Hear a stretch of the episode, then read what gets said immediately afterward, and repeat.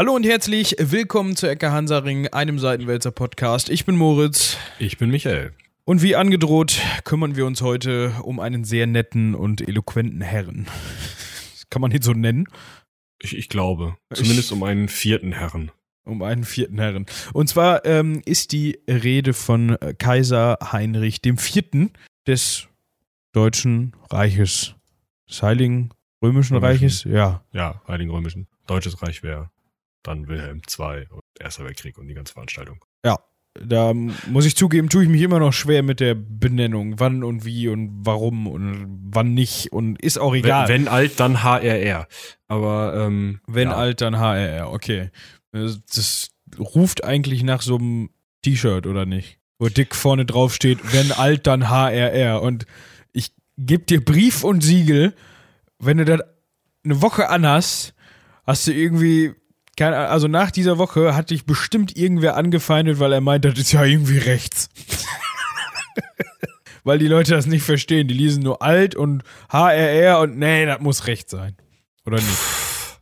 Kann wohl sein. Könnte ich, könnte ich mir vorstellen. Keine Ahnung, muss halt gucken, wie du schreibst. Ne? Schreibst halt nicht in Fraktur weiß auf schwarz. Das wäre ähm. schon, das wäre schon, das wäre schon frech in dem Moment, glaube ich. Aber gut, ah, ja. ähm, Heinrich IV. Ähm, ich habe jetzt eben hier herausgefunden, dass dieser Mensch ähm, der Dynastie oder der Familie der Salier angehört. Salier. Salier, guck, da sind wir schon mal einen Schritt weiter. Äh, da hat das mit, ähm, mit der Stadt, ist das eine Stadt? Saal zu tun. Da gibt es doch, ist das eine Stadt? Da bin ich komplett falsch gewickelt. Saal. Du bist. Hm. Also, ähm. Nee, ist es nicht. Nee, äh, es ist folgendermaßen. Äh, die Salier ähm, berufen ihren Namen wahrscheinlich, das ist nicht ganz geklärt, auf das ähm, Lex Salica des Merowinger Königs Chlodwig I., der, ähm, oder das Lex Salica hatte den ähm, Geltungsbereich des damaligen Merowingerreichs, des Frankenreiches. Und damit wurde dieses Salia, Salicus, Salica als fränkisch im weitesten Sinne ähm, übersetzt. Das heißt, im Endeffekt sind die Salier mehr oder weniger Franken. Okay. Oder die Fürsten der Franken, die Vornehmens der Franken, Vornehmens, vor, Vornehmsten der Franken. Irgendwas in die Richtung auf jeden Fall. Mm. Und ähm, ja, daher soll das wohl kommen. Also die ähm, sind halt äh, eine Dynastie, die nach den Ottonen an die Macht gekommen sind. Ähm, und zwar, ähm, also die Ottonen haben ja oder enden ja irgendwo mit Otto, äh, mit Ottos Enkel Konrad II., der der erste Salierkönig war. Jetzt frag mich nicht, wie genau, also warum Konrad jetzt ein Salier war und kein Ottone mehr. Ähm, ich würde sagen, da kümmern wir uns drum, wenn wir ein bisschen in der Geschichte rumgeeiert sind. Denn wir wollen ja eigentlich über Heinrich IV reden und wir haben ja gerade schon äh, im Vorgespräch drüber geredet, dass es wahrscheinlich mit einem Podcast nicht getan ist, wenn wir daraus nicht Folge 100 machen wollen und hier vier Stunden rumkaspern wollen. Ja, und da wir uns jetzt in Folge 92 oder so befinden, glaube ich, oder 91, hab's gerade nicht mehr auf dem Schirm, ähm, ist das nicht Folge 100. was, was, wir müssen auch noch uns überlegen, was wir in Folge 100 machen. Ja, müssen wir. Aber falls ihr. Falls, ihr könnt Vorschläge da lassen. Genau, das wollte ich gerade ähm, anbringen. Also, falls ihr Ideen habt oder einfach Bock auf bestimmte Themen, wo ihr sagt, boah, da könnt ihr euch mal vier Stunden drüber unterhalten, dann bitte eine E-Mail an ähm, äh, 100 Jahre Ecke Hansaring. 100 Jahre Ecke Hansaring, das ist gut, ja. Seitenwälzer.de. Ja. äh, und vielleicht nochmal zur Klarstellung, also ähm, wir kriegen relativ wenige E-Mails, aber wir kriegen die E-Mails. Wir haben nämlich neulich mal drüber gesprochen, woran das vielleicht liegen, könnt, äh, liegen könnte, dass wir so selten E-Mails bekommen. Wir hatten überlegt, es könnte daran liegen, dass ihr uns nicht glaubt, dass das alles bei uns ankommt. Weil wir ja jedes Mal eine neue E-Mail-Adresse erfinden. Doch ja. das kommt an. Ich wollte gerade sagen, das funktioniert. Weil egal was ihr schreibt, das landet alles bei info.seitenwälzer.de. Ja. Also ihr könnt vor seitenwälzer.de tippen, was ihr lustig seid. Ja. Wir kriegen das. Auch wenn ihr euch verschreibt oder irgendwas. Also scheiße, ihr könnt auch, hätte ich dich heute Querz. erwartet, hätte ich Kuchen da at seitenwälzer.de schreiben. Ist völlig egal. Jetzt haben wir ja. aber unsere, unsere, unsere, unseren Gag, den wir 90 Folgen lang durchgezogen haben, über den Haufen. Ja, aber ich glaube, man muss das einfach mal auf dem Altar der ähm, Interaktion mit dem Publikum ähm, opfern. opfern. Ja. ja. Gut. Wir kehren zurück zu Heinrich IV., der vermutlich ähm, am 11. November 1050 geboren ist. Ähm, und vermutlich in Goslar, also ziemlich sicher am 11. November 1050, aber vermutlich in Goslar. Okay. Warum auch immer man so rum. geboren wird. Ja, ich war auch noch nie in Goslar, muss ich sagen. Also kann ich dir wenig ja. zu sagen. Ich dachte, wir könnten jetzt gerade kurz das Reisekönigtum ansprechen. Ach so. Ja, dann können wir das natürlich. Also äh, Disclaimer zwischendurch, wie man hört, ich bin immer noch nicht wieder ganz gesund. Meine Stimme ist immer noch ähm, angekratzt, äh, wahrscheinlich sogar angekratzter als bei der letzt, äh, letztwöchigen Aufnahme. Das bitte ich zu entschuldigen. Äh, das heißt, wenn mir hier und da mal das Stimmchen versagt, dann äh, tut es mir leid. Aber ich opfere mich für euch auf und sorge dafür, dass ihr ähm, einmal die Woche eine schöne Folge von uns bekommt. Also ich bitte um Anerkennung. Danke sehr. Auch gerne per, per E-Mail. E genau. Ähm, ja, Achso, wir wollten über das Reisekönigtum sprechen. ja, äh, zu, zur damaligen ich, Zeit. Ich glaube, die Stimme ist gar nicht das Problem, solange dein Gehirn nicht infiziert ist. Ja, das, das, das frisst sich so langsam von, von den Stimmbändern nach oben. Das ist eine ja. widerliche Vorstellung, aber gut. So aus, aus den Nasennebenhöhlen so. genau. ähm, ja, äh, äh, Reisekönigtum, also man kann sich es im Grunde schon vorstellen, ähm, zur damaligen Zeit, das war auch äh, unter, unter äh, wo wir eben von den Ottonen gesprochen haben, äh, auch nicht nur ein, eine Geschichte, die, die für Heinrich IV üblich war, sondern das war damals generell für die Kaiser oder Könige so üblich, dass die halt, um das, das Reich äh, irgendwie zu verwalten, nicht einen festen Stammsitz hatten. Also sie hatten ihn meistens immer irgendwie ja, so, so, eine Lieblingspfalz. Also äh, Karl der Große hat ja Aachen als Lieblingspfalz. Äh, Otto hat Otto II war das, glaube ich, hing immer in Magdeburg rum. Ja, ja, der war immer in Magdeburg und sein Vater vorher auch schon. Genau, und ähm, ja, Heinrich hatte dann irgendwie, ähm, weil er da in der Gegend geboren wurde, im Speyer als eine seiner Lieblings, äh, also einen, einen seiner Lieblingsorte. Ähm, aber prinzipiell war es so, dass der Herrscher des Reiches, ob er jetzt noch König war oder schon zum Kaiser gekrönt war oder vielleicht auch gar nicht zum Kaiser gekrönt wurde, dass der halt im ganzen Reich die ganze Zeit am Rumeiern war. Und überall eben, weil eine der wichtigsten ähm, Funktion dieses Königs, Kaisers, dieses Herrschers war die Rechtsprechung, also gerade Streit zwischen äh, höheren Adligen oder so, der also nicht von einem gerade so ein bisschen höheren Adligen geklärt werden konnte. Oder auch einfach irgendwelche Gebietsstreitigkeiten zwischen zwei kleineren Fürsten oder so, da musste der Kaiser eben Recht sprechen und dazu musste er da sein. Das heißt, er ist im Endeffekt von Prozess zu Prozess getingelt, beziehungsweise er ist von Falls zu Falls getingelt und alle aus der Umgebung sind dann immer hingekommen und gesagt, ja, hier, der Hermann, der hat wieder irgendwie meine Schafe geklaut und ne, so.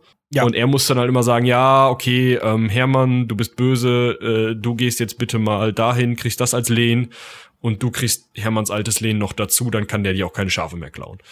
Ja. Oder so ein Teil. Also vielleicht nicht auf dieser Ebene, aber als, äh, als Veranschaulichung ganz gut, aber es ging halt einfach darum, dass er wirklich Zugriff brauchte auf sein Reich. Ne? Und dementsprechend kann er das nicht von oder nur unzureichend von, von einem Standort aus. Ähm, das ist jetzt aber nichts, was wir, was jetzt einzigartig für ähm, zum Beispiel deutsche Könige und Kaiser ist. Das haben die in England auch 100 Jahre später immer auch sehr, sehr ähnlich so gemacht vielleicht nicht ganz so ausgeprägt, aber trotzdem ähm, ja, also auch da liegt halt immer dran, wie ausgeprägt der ja, also wie, wie ausgeprägt der Beamtenapparat ist, das ist ja in dem Reich halt nicht so besonders und auch einfach wie groß die Macht der einzelnen Fürsten ist. Also sozusagen die wirkliche regionale einzelne Macht ging halt nicht von irgendwelchen ähm, ja, Beamten oder, oder irgendwie Vertretern des Kaisers im Sinne von, das sind jetzt alles dem Kaiser vollständig hörige Vögte oder sowas aus, sondern das waren eben, also es war in reichsunmittelbaren Gebieten war es so, dass dann wirklich irgendwie eben ein eingesetzter Vogt oder so, der dem Kaiser hörig war und der auch ähm, dem Kaiser Rede und Antwort schuldete oder auch abgesetzt werden konnte vom Kaiser, dass der da zuständig war. Aber so ein Bayern zum Beispiel hatte eben einen Herzog. Und dieser Herzog hat ziemlich viel nach der eigenen Nase gemacht. Und der Kaiser musste da immer mal vorbeigucken, damit der Bayer keine Scheiße baut. Und das Ja. gilt halt für jeden einzelnen Herzog. Und das gilt dann auch nochmal für Köln, Mainz und Trier, die drei großen Erzbischöfe und die ganzen anderen Bistümer, die es noch gibt. Also, ähm, er musste einfach überall immer wieder nach dem Rechten sehen. Man kann es vielleicht einfach so, so einfach sagen. Ja. Und dementsprechend ist er halt rumgeeiert und dementsprechend konnte es halt sein, dass der Sohn von Kein, äh, Kaiser Heinrich dem Dritten, Heinrich der Vierte, 1050 in vielleicht Goslar geboren wurde. Keinrich III. Keinrich, Keinrich III. Das ist die Abkürzung für Kaiser Heinrich III. Ja, Keinrich. Gut. Gut. Ähm, Weiter zu Keinrich IV. Genau, äh, weiter zu Keinrich IV, ähm, der tatsächlich schon noch zur Zeit, äh, zu Lebzeiten seines Vaters äh, Keinrich III zum, ähm, Keinrich IV wurde. zum Keinrich IV wurde. Ähm, Wobei hier die Abkürzung König. Ja, ge genau, aber das ist universal einsetzbar, merken wir gerade. Ja, ähm, und zwar wurde er von seinem Vater schon zu Lebzeiten als Mitkönig eingesetzt. Ähm, das wurde gemacht, äh, das wurde häufiger gemacht. In dem Fall, äh, wie auch in den anderen Fällen, wurde das wahrscheinlich gemacht, um einfach ähm, irgendwelche Fragen der Legitimation in der Erbfolge ähm, habhaft zu werden und zu sagen, hört mal zu, Jungs, ihr braucht euch da gar nicht auf den Kopf stellen. Der Junge wird König, genau wie ich und später wahrscheinlich dann hoffentlich auch Kaiser. Ähm, da braucht ihr gar nicht, da, da gibt's nichts dran zu rütteln. Ja. Und man muss sich halt auch mal überlegen, der Heinrich III war zu Geburt äh, von Heinrich IV auch schon äh, der, der 34? Äh, das ist jetzt äh, eine gute. Ja, eine gute- 34. Das ist ja, also, hm, ne? Also da muss man sich ja auch mal dringend kümmern mit 34. Ja. Ähm, interessant ist, dass er tatsächlich auch schon äh, relativ ähm, zügig verlobt worden ist. Ne? Ich glaube, wie alt war er? Zwei oder drei? Drei. Drei. Seine Frau war, also seine, seine zukünftige Frau Bertha ähm, von Turin äh, war zu dem Zeitpunkt auch schon zwei. Ach. Ja, Ja, auch für die damalige Zeit ähm, einfach so üblich. Ne? Also ja, also diese, diese, diese Verlobung ist schon sehr früh, auch für die damalige Zeit schon wirklich sehr früh. Also selbst die äh, irgendwie heiratspolitisch total ausgefuchsten Habsburger unter Maria Theresia oder so, wo man sich dann immer denkt, oh Gott, die hatte 16 Kinder und die hat die alle unter der Haube gehabt und so. Ähm, selbst die haben die Kinder dann irgendwie mit 13, 14 verlobt ähm, und dann irgendwie vielleicht ein bisschen später verheiratet oder teilweise auch mit 14 schon. Also Marie Antoinette zum Beispiel ist mit 14 an den französischen Hof. Ähm, aber es war halt wichtig, ähm, diese, diese Ehe schon anzubahnen, um einen Ausgleich im Reich zu schaffen, weil das ist genau das Problem, was ich gerade auch wegen des Reich Reisekönigtums schon ansprach. Die ganzen Fürsten untereinander waren sich ja nicht grün. Die haben sich die ganze Zeit gegenseitig bekriegt und der Kaiser musste irgendwie immer zum, für einen Ausgleich sorgen. Und dann ist er natürlich immer irgendwem auf den Schlips, äh, auf den Schlips getreten. Und um bei irgendeiner Nummer irgendwen, dem er auf den Schlips, Schlips getreten war, wieder irgendwie gut zu stellen, hat er wahrscheinlich diese Ehe angebahnt. Und das hat auch durchaus geholfen, weil ähm, dadurch eben eine Familie, äh, diese Familie von Turin eben Guten ähm, Morgen. ich habe gestern bis drei gearbeitet. Ähm, es ist noch nicht wieder drei. Ähm, auf jeden Fall äh, diese Familie halt an das Königshaus binden zu können. Und das ist halt, also das sowas ist halt wichtig einfach. Und das war halt in dem Moment wahrscheinlich eine der wenigen Möglichkeiten, irgendwie diese Familie ruhig zu stellen. Und dann hat man das halt gemacht. Und tatsächlich haben auch beide Kinder überlebt. Das ist ja zu der Zeit auch nicht normal, dass das dann auch noch funktioniert. Ja. Ähm, um vielleicht nochmal eben so ein bisschen zurück äh, zu schauen, wie die Stimmung im Reich war. Ähm, auch, Hm. auch Heinrich der ähm, Dritte hatte mit seinen ähm, Untergebenen, äh, mit den Großen des Reiches, so werden sie häufig genannt, Probleme. Ähm, das ging vor allem darauf zurück, dass, dass der Regierungsstil, den der, den der gute Mann äh, gepflegt hat, ähm, den Untergebenen dann doch so ein bisschen ähm, missfallen hat. Ähm, er war wohl, also vor allem dieses, dieses ähm, von Gott gegebene ähm, Kaiser- bzw. Königstum, also dieses von Gottes Gnaden und wie das Ganze auch vom, vom, von Heinrich III. dann ausgelebt wurde, also mit so einer Selbstverständlichkeit ging den ganzen ähm, äh, Herzögen und, und Grafen wohl gehörig gegen den Strich. Und das war dann halt so ein Punkt, wo man sagt, okay, es kam öfters zu Rebellion in dieser Zeit. Und ähm, das wird nicht unbedingt besser mit Heini 4, sagen wir mal so. Ja, man muss halt immer äh, die Sicht der, der, ähm, also die jeweilige Sicht der richtigen Seite annehmen, dann klingt das auch nicht alles so nach Rebellion, sondern vielleicht auch mal nach geregelter Machtübernahme oder ähm, rechtmäßigem kleinen Aufstand zur ähm, Reorganisation gewisser ähm, Territoriumsfragen oder so. Ja. Ähm, und so kam es dann, äh, also wir hatten eben gesagt, ähm, 1050 geboren, ähm, 1053 ist er dann ähm, verlobt seinem, und König? Genau, von seinem Vater zum Mitkönig ähm, ernannt worden. Und äh, zu diesem Zeitpunkt hat sich äh, Heinrich III dann auch schon für seinen Sohn Heinrich IV von seinen ähm, äh, Fürsten die Treue schwören lassen für seinen Sohnemann. Diese haben aber zu diesem Zeitpunkt ganz explizit gesagt, okay, wir machen das, aber nur, äh, wenn er ein gerechter Herrscher werde. Ja, so. das ist halt nicht normal. Normalerweise heißt das halt Königswahl, ja, wer soll ein König werden? Na, guck mal, der König hat ein Kind, ja, dann wird er das wohl werden. Ähm, und da war es dann halt schon so, so, ähm, Moment. Also du hast schon echt blöd geherrscht. Wir wollen mal gucken, dass wir das irgendwie zumindest ein bisschen in eine richtige Richtung äh, lenken. Und daraufhin wurde eben äh, ausverhandelt, dass dieser kleine Junge, dieser Dreijährige oder wahrscheinlich ähm, der Papst Viktor II., der da äh, sehr stark die Finger im Spiel hatte ähm, und der halt auch später dann ähm, Dingens äh, Vormund vom Kaiser werden sollte, also von äh, vom Heinrich vier, vom König damals noch werden sollte, ähm, dass der dann für ihn wahrscheinlich während der Krönung gesagt hat, ähm, oder der Salbung, ähm, dass Heinrich eben als Rektor Justus Futurus herrschen werde. Ja, genau. Zukünftig, zukünftig gerechter Herrscher. Ja, um das an dieser Stelle nochmal eben ganz klar auseinander zu klamüsern, vielleicht ist das dem einen oder anderen Zuhörer nicht klar. Ähm, nur weil Fatih Kaiser war, heißt das nicht, wenn Fatih stirbt und Sohnemann das Ganze übernimmt, dass der in dem Fall dann äh, direkt auch die Kaiser, das Kaiseramt oder die Kaiserwürde erbt. Ähm, sondern die Kaiserwürde ist immer dem, dem man, der, der wird dann halt in dem Moment König aber nicht Kaiser, weil das, äh, das, der, das Kaiseramt kann nur vom Papst angetragen und vergeben werden. So, das heißt, ähm, das, das, ist natürlich bestrebenswert und in vielen Fällen ist das dann auch so gelaufen, dass der dann auch äh, der König dann zum Kaiser wurde. Aber das ist nicht jetzt so selbstverständlich, dass das ähm, äh, direkt dann mit, mit wird, sozusagen. Deshalb nicht verwirren lassen ähm, mit den Begrifflichkeiten König und Kaiser. Ähm, ja, 1056 ist Heinrich III dann, also Vater von Heinrich IV, dann gestorben. Ähm, wir hatten gerade schon von Viktor II. gehört, dem damaligen Papst. Äh, der war nämlich ehemaliger Kanzler und Bischof von Eichstätt.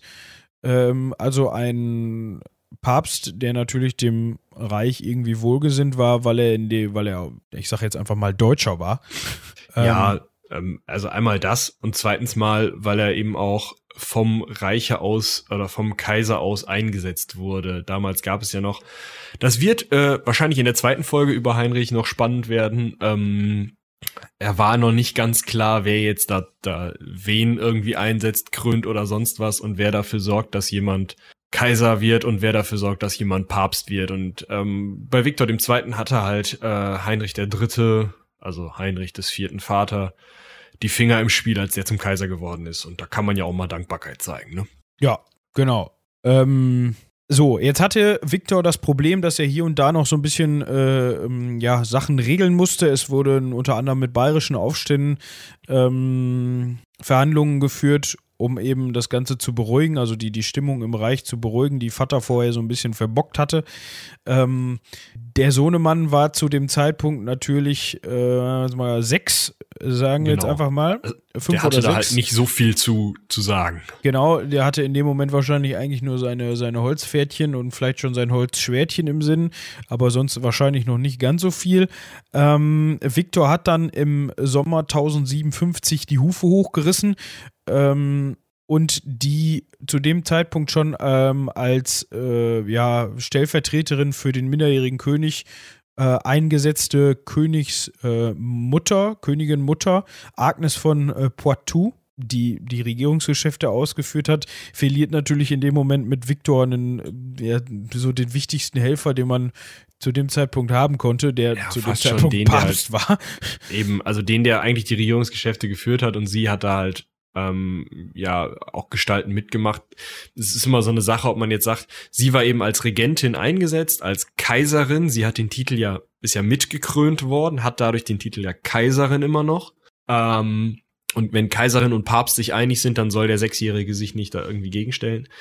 Ähm, aber in dem Moment, wo halt in Anführungsstrichen nur diese Frau, die ja irgendwie dann auch gesehen wurde als, ja, die hat ja keine Regierungserfahrung, die hat sich ja immer nur vom Papst oder vom Kaiser helfen lassen.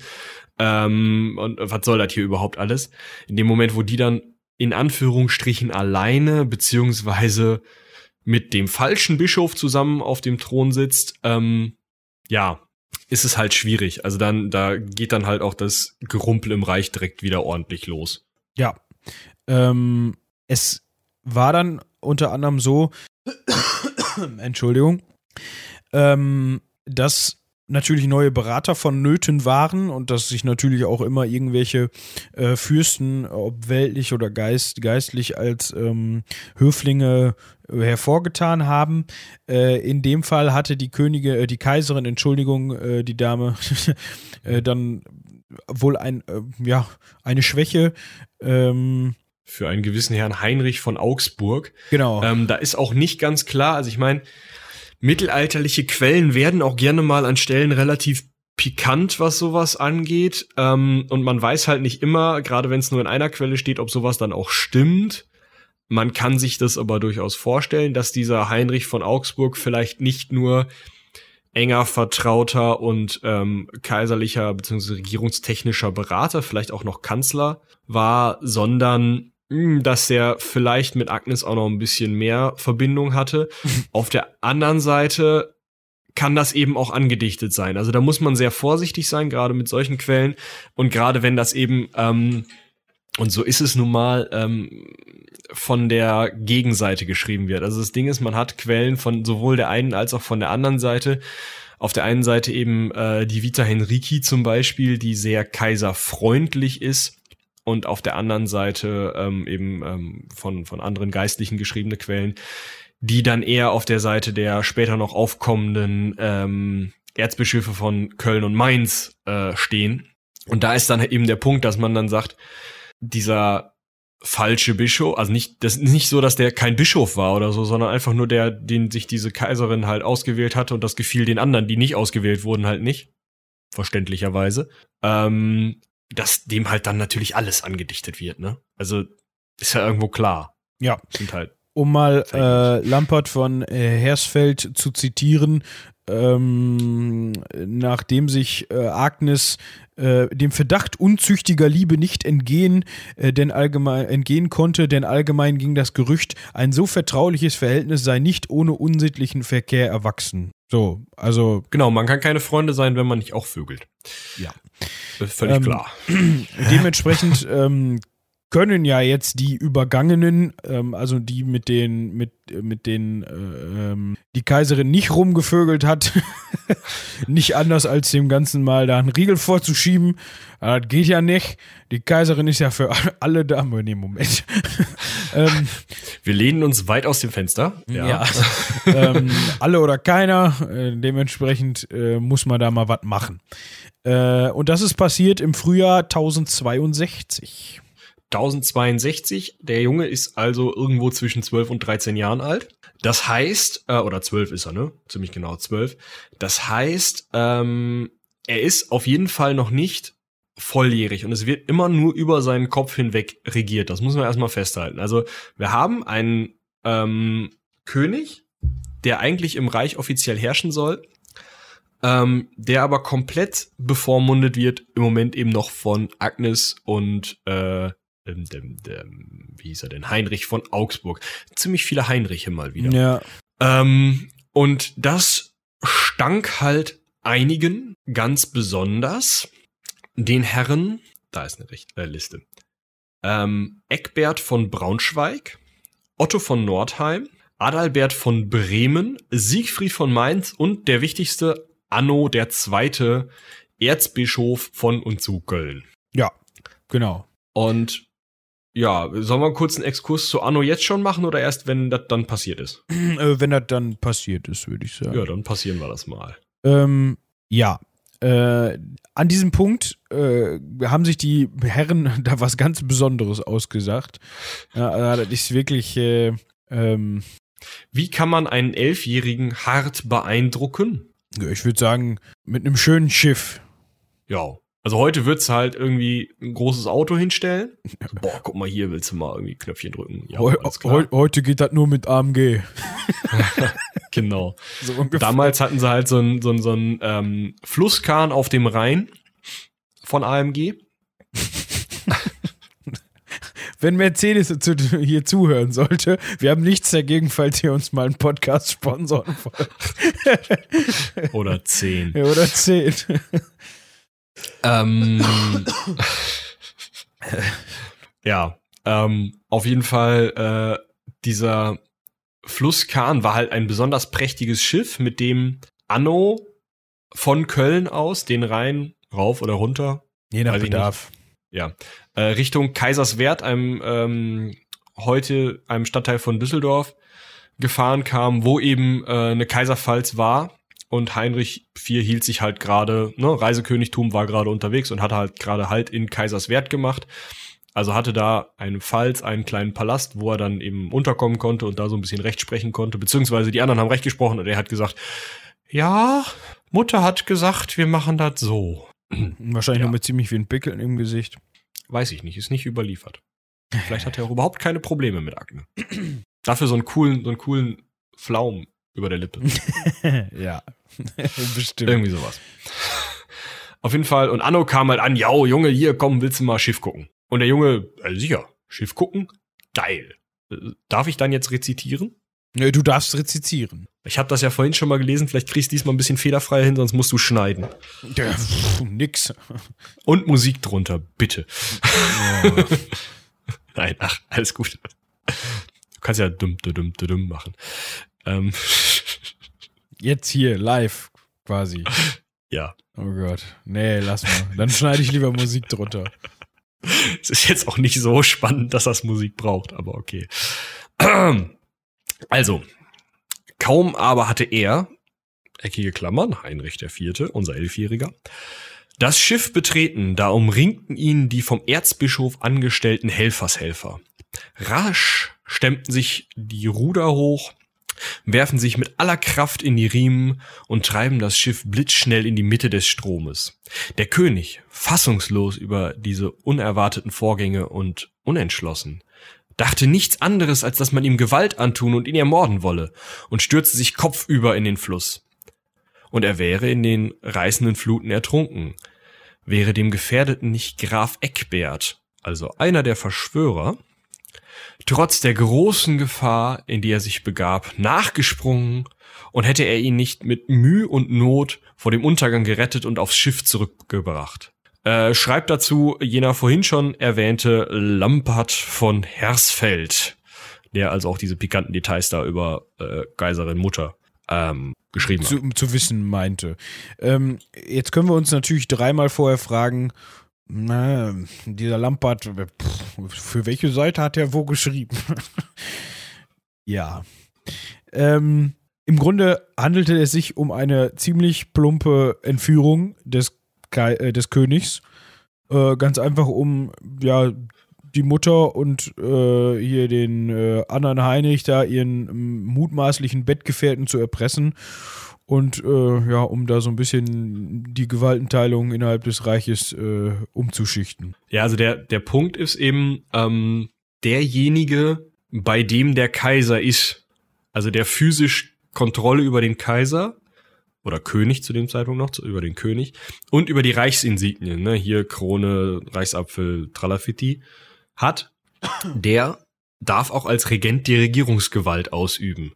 Das heißt, mit diesem Manöver hatte Anno von Köln, der den Jungen eben den Rhein runter nach Köln gebracht hat, ähm, im Endeffekt die Regierung an sich gerissen, weil er eben gesagt hat, ja Agnes, wir haben jetzt zwei Möglichkeiten. Entweder ich hau dem Koten hier die Rübe ab, dann können wir das ganze Reich vergessen und wir schauen mal, wen wir dann hier rauswählen. Ich wüsste da äh, einen Geistlichen aus Köln, der Zeit hätte. Oder du bringst mir hier das ganze Geschmeide vorbei und ich regiere jetzt so lange, bis der Junge äh, eben seine Schwertleiter hat und damit erwachsen ist und damit alleine regieren kann und will. Und Mutter konnte sich jetzt nicht dazu durchringen, ja gut, dann nicht. Nee. Also die hatte Ja, in dem Moment natürlich auch keine, äh, keine Gewalt über irgendwas. Also die musste sich ja damit abfinden in dem Moment. Ähm, Ja, man hätte ja irgendwie hingehen können und da einen halben Reichskrieg vom Zaune brechen. Ähm, aber dafür war sie auch einfach nicht äh, beliebt genug, beziehungsweise nicht gefestigt genug unter den anderen ähm, Fürsten. Also sie hatte halt einfach nicht genug Verbündete, um da irgendwie richtig groß Terror zu machen. ja, Und es schickt sich halt auch nicht unbedingt gegen den Erzbischof, der mit einem anderen Erzbischof verbündet ist, ins Felde zu ziehen. Das ist nicht so geil. nicht so wirklich, nee. Mag auch sein, dass der ein oder andere Papst da nochmal einen Ton zusagt. Ja. Obwohl der auch theoretisch was zu der Aktion von Anno hätte sagen können, aber es ist egal. Ähm, Ähm. tatsächlich war das mit der Papsterei zu dem Zeitpunkt auch so eine Sache, weil ähm, zu dem Zeitpunkt gerade nicht klar, also nicht so richtig klar war, wer Papst war. Denn ähm, der Viktor II hatte ja die Hufe hochgerissen und äh, die Römer haben sich gedacht, wir haben keinen Papst. Wählen wir uns mal einen Papst. Und dann haben sie sich den Alexander II. gewählt, der vorher anders hieß. Und ähm, Agnes hat halt gesagt, mich hat keiner gefragt. Der Kaiser hat nicht zugestimmt, also die Kaiserin, also der zukünftige Kaiser. Freunde, so nicht. Ähm, wir machen hier mal in Basel kurz einen kleinen, äh, kleine Synode der Bischöfe ähm, des Reiches und wählen mal hier den, ähm, wen haben wir denn da? Ah ja, hier den Honorius. Willst du das nicht machen? Und Honorius der Zweite wollte das machen. Oh Wunder. Und äh, anders als es dann vielleicht später war, dass die irgendwie in, in Avignon und Rom gesessen hätten und sich da irgendwie nur böse angeguckt hätten oder so, ähm, war es damals so, dass ähm, dann innerhalb der Kirche es so geregelt wurde, dass die beiden einfach wieder in ihre alten Bistümer zurückgeschickt wurden und gesagt wurde, hör mal zu, Leute, ihr seid jetzt fürs Erste einfach mal wieder Bischöfe und wir lassen den, also ihr seid irgendwo immer noch zum Papst geweiht und bla bla, aber ihr seid erstmal wieder eure Bischöfe in euren Bistümern Bis wir und das haltet mal schön haben. die Füße still, bis wir das geregelt haben. Und dementsprechend hatte der Anno nicht so viel zu erwarten. Und er hatte dann eben den Vorteil, dass er über Verhandlungen, auch unter den Reichsfürsten, und dadurch, dass er ja die Zustimmung des Königs dann ja erzeugen konnte, als er den König unterm Arm hatte, ähm, den Alexander zum Papst machen konnte, den Honorius halt äh, wieder der zurückgetreten hat. Und dementsprechend der Alexander ihm dann schon ein bisschen dankbar war und nicht gesagt hat, hör mal zu, du kannst doch nicht einfach einen König klauen. Und ja, dementsprechend hatte er vom Papst also auch nicht wirklich was zu befürchten und dementsprechend war er dann für ein paar Jahre erstmal Herrscher des Reiches. De facto. De jure natürlich immer noch Heinrich, aber der saß da halt und musste nicken. Ja, gut. Ähm, was daraus entstanden ist oder was daraus resultiert ist, ist ganz einfach, dass Anno von Köln, also Erzbischof von Köln, dann eben die Erziehung von Heinrich über, äh, übernommen hat. Was ich ganz witzig finde an dieser Stelle, er hat dann auch nebenbei mal eben, ähm, das lässt sich äh, einer Urkunde, Urkunde entnehmen, ähm, die am 14. Juli 1063 ähm, ähm, erstellt worden ist, dass der neunte Teil aller Einkünfte des Reiches und des Königs an die Kölner Kirche zu übertragen sei. Das ist halt auch schon so ähm, geil eigentlich. So. Wie hättest du das denn gemacht? Ja, also ich sag mal, viel offensichtlicher sagen, hör mal zu, eigentlich ist mir das scheißegal, ich will eigentlich nur mein eigenes Schäfchen ins Trockene bringen und ich will Macht haben, kann man ja eigentlich gar nicht, oder? Also, Nö, kann, kann man nicht, aber das haben die anderen ja genauso gemacht. Also wenn man sich anschaut, unter den Verschwörern war unter anderem auch der äh, von Hamburg-Bremen. Adalbert, hieß der so? Ja, Adalbert von Bremen, ähm, der die ganze Zeit einfach nur eine Politik verfolgt hat, auch später, weil er noch relativ glimpflich aus der Sache rausgekommen ist, auch später dann noch ähm, einfach nur das Bremer Bistum zu erweitern. Der hat nichts anderes gemacht, als dafür zu sorgen, dass irgendwelche Kleinkön äh, Kleinfürstentümer, äh, irgendwelche ähm, äh, Klosterländereien ähm, und irgendwas, wo einer wegstirbt, was man irgendwie einverleiben kann, in dieses Bistum einverleibt wird. Das hat er die ganze Zeit gemacht. Ja. Also, das war damals halt normal. Und ja gut, das mit dem neunten Teil ist halt irgendwie vielleicht ein bisschen klüger als zu sagen, übrigens, der Erzbischof von Köln ist jetzt auch Erzbischof von Mainz. so. Ja. Gut. Ähm, ähm, um mal wieder unseren Lieblingschronisten Lampert von Heeres, äh, Hersfeld äh, zu zitieren, äh, der schrieb äh, zu dieser äh, ja, Herrschaftszeit von Anno, ähm, dass das äh, einem goldenen Zeitalter für das Reich gleichkäme und dass er ja den Dienst an Kirche und Reich in vorbildlicher Weise miteinander verbunden habe. Oh, ähm, schön wo wir eben bei Bremen waren, äh, ein anderer Chronist, äh, Adam von Bremen, nämlich ähm, beschreibt ihn eher als herrschaftsbesessen und machthungrig. Also ähm, kann man sich dann aussuchen, was stimmt. Wahrscheinlich irgendwas dazwischen. Genau. Ähm, äh, Heinrich hatte auf jeden Fall eher die Bremer Meinung. Genau. Ähm, das ist dann deutlich geworden. Ähm, als er 1065 die Schwertleite empfangen hat. Ähm, also das, die Schwertleite kann man sich als ähm, Zeichen der Mündigkeit oder der rechtlichen Mündig Mündigkeit vorstellen. Äh, und genauso äh, eben auch der politischen Handlungsfähigkeit.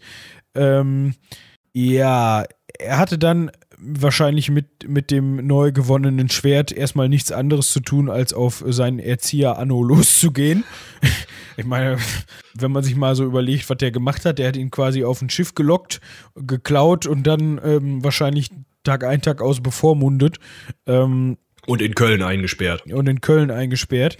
Ähm, ja, könnte ich mir das vorstellen. Es ist dann nicht dazu gekommen, dass er ihm den Schädel äh, runtergehauen hat mit seinen 15 Jahren. Ähm, weil Muttern was dagegen hatte. Muttern konnte ihn davon abhalten. Ähm, ja. Also eigentlich wollte er sogar tatsächlich nicht nur ihm den Schädel runterhauen, sondern der wollte tatsächlich einen Reichskrieg im Endeffekt. Also er wollte innerhalb des Reiches gegen den Kölner Bischof zu Felde ziehen und den dann halt da aus seinem Amt ballern. Ähm, wie gesagt, ähm, die Agnes hat dann eben was dagegen gesagt, weil das, bedeutet hätte, dass der Anno oder dass die Partei von Anno, da hingen ja mehrere Leute dran. Da hing ja der Eckbert dran, da hing ja der ähm, Siegfried, der Erste von Mainz dran, Otto von Nordheim hing da dran. Mit denen hätte man sich dann direkt verscherzt und im Endeffekt wäre es zu einem zu einem Bürgerkrieg gekommen. Das konnte die Mutter eben, also die Agnes, so verhindern. Ist dann aber auch relativ schnell ins Kloster gegangen und ähm, Anno ist dann so ein bisschen ins Abseits gerückt, weil Heinrich irgendwie nicht auf ihn hören wollte, kann ich gar nicht verstehen. Und sich dann eben lieber mit dem Adalbert von Bremen ähm, eingelassen hat, den eben zu seinem Berater gemacht hat. Man braucht eben immer so einen bischöflichen Berater und Kanzlisten einfach. Und gerade als so junger König. Ähm, und ja, dann hat Heinrich eben die Macht übernommen. Und jetzt ist, glaube ich, Zeit, mal einen kleinen Auszug, einen kleinen Exkurs zu diesem Herrn Anno zu machen. Denn der ist halt auch so eine mega geile Persönlichkeit. Ähm, das war halt ein relativ machthungriger Typ wohl. Der hat ähm, zuerst eine kleine, also eine Ritterausbildung angefangen, dann hatte ihm aber äh, ein Verwandter, ein Kanoniker aus Bamberg gesagt, ja, hm, als Ritter wirst du halt nichts, weil du ähm, nur aus einer relativ kleinen, niedrigen, niederadligen Familie kommst. Und äh, dementsprechend äh, mach doch lieber mal hier äh, auf Geistlicher. Und dann ist er in Bamberg zur Domschule gegangen und ähm, hat sich dann irgendwie da hochgearbeitet, ist dann selber zum, zum Lehrer an dieser Domschule ähm, geworden und hat es geschafft, Kaplan am kaiserlichen Hof von Heinrich III. zu werden. Und ähm, 1056, also als ähm, Heinrich III. starb im, in seinem letzten Jahr, hat ähm, er noch diesen Anno zum Erzbischof von Köln gemacht. Vielleicht auch eben zum Alter. Der Mann ist 1010 geboren also 40 Jahre, poioi, 40 Jahre älter als Heinrich. Ähm, ja, und dann hat er eben so diesen, hat er seinen, seinen ähm, Machtbereich in Köln organisiert, hat sich ähm, um sein Erzbistum gekümmert, da Macht und, und äh, Einfluss angesammelt. Dann eben diese, äh, diesen Staatsstreich, diesen sogenannten Staatsstreich von Kaiserswerth abgehalten, die Nummer mit dem Boot und das Reich äh, regiert und ist dann eben erstmal wieder in der Versenkung verschwunden, ist dann mehrfach noch als Vermittler in Reichsangelegenheiten aufgetreten und hat sich auch zwischendurch mal aus seiner eigenen Stadt ähm, werfen lassen, weil ähm, weil er ein Schiff beschlagnahmt hat, ist auch eine geile Aktion. Also er hatte seinen Kumpel Friedrich I. zum Bischof von Münster gemacht, über den haben wir auch schon geredet. Letzte Folge. Ähm, ne, 1020 und so. Ja. Geboren. Ähm, hatte den zum Bischof von Münster gemacht und wollte dem, oder hatte dafür gesorgt, dass er Mitbischof wird. Auf jeden Fall waren die Kumpels und der wollte nach Hause fahren. Schon 1074, also ist noch ein bisschen was hin von dem, wo wir jetzt erzählen, aber eben um diesen Herrn zu beenden. Ähm, und ist so, hat sich so überlegt, ja, wie, wie bringen wir den Jungen denn jetzt zurück nach Münster? Ah, da liegt ein Schiff am Kai, gehört irgendeinem Kaufmann, scheißegal, wir beschlagnahmen das, Friedrich, fahr du mal damit nach Hause. Friedrich, ja, alles klar und ist gefahren. Und die Kölner fanden das halt überhaupt nicht geil und haben ihn dann tatsächlich aus der Stadt geworfen. Und deshalb heißt heute noch ähm, eine, die sogenannte Katzenpforte in der ähm, Kölner Stadtmauer heute noch Anno-Loch. weil er dadurch halt abgehauen ist. Ähm, ja, und hat dann aber seine Stadt zurückbekommen, weil er die halt mit ähm, Truppen belagern konnte. Ähm, und die Rädelsführer dieses Aufstandes ähm, unter anderem auch blenden lassen. Also gar nicht so, so eine coole Aktion von ihm. Hat diesen Aufstand also blutig niedergeschlagen. Ähm, und diejenigen, die er nicht zu fassen kriegte, auch noch mit dem Kirchenbann belegt. Und trotzdem also trotzdem, dass der im Endeffekt ja nur irgendwie umtriebig war, sein Reich, also sein, sein Bistum vergrößert hat, zwischendurch einen König entführt hat und dann, wie gesagt, am Ende noch einen Aufstand politisch niedergeschlagen hat, ist der Mann Maschnike im Jahre 1083 von Papst Lucius III. heilig gesprochen worden. Also alles richtig gemacht, würde ich sagen, ne? alles richtig gemacht. Er ist jetzt Patron gegen die Gicht. Also wenn jemand Gicht hat, hm, Anno. Okay, ich weiß nicht, ob ich dann unbedingt heilig gesprochen werden möchte, wenn ich Patron gegen die Gicht bin, aber gut. Ja, du wirst ja erst heilig gesprochen und dann kriegst du so ein Patronsämtchen. Ah, okay. Und aber wenn ihr mal sehen wollt, was der Typ so anhatte, fahrt doch mal nach Köln. Im Museum Schnüttgen liegt unter anderem ein, ähm, ja, so eine Kasel heißt das, ist so ein Gewand-Dings. Also so ein Poncho.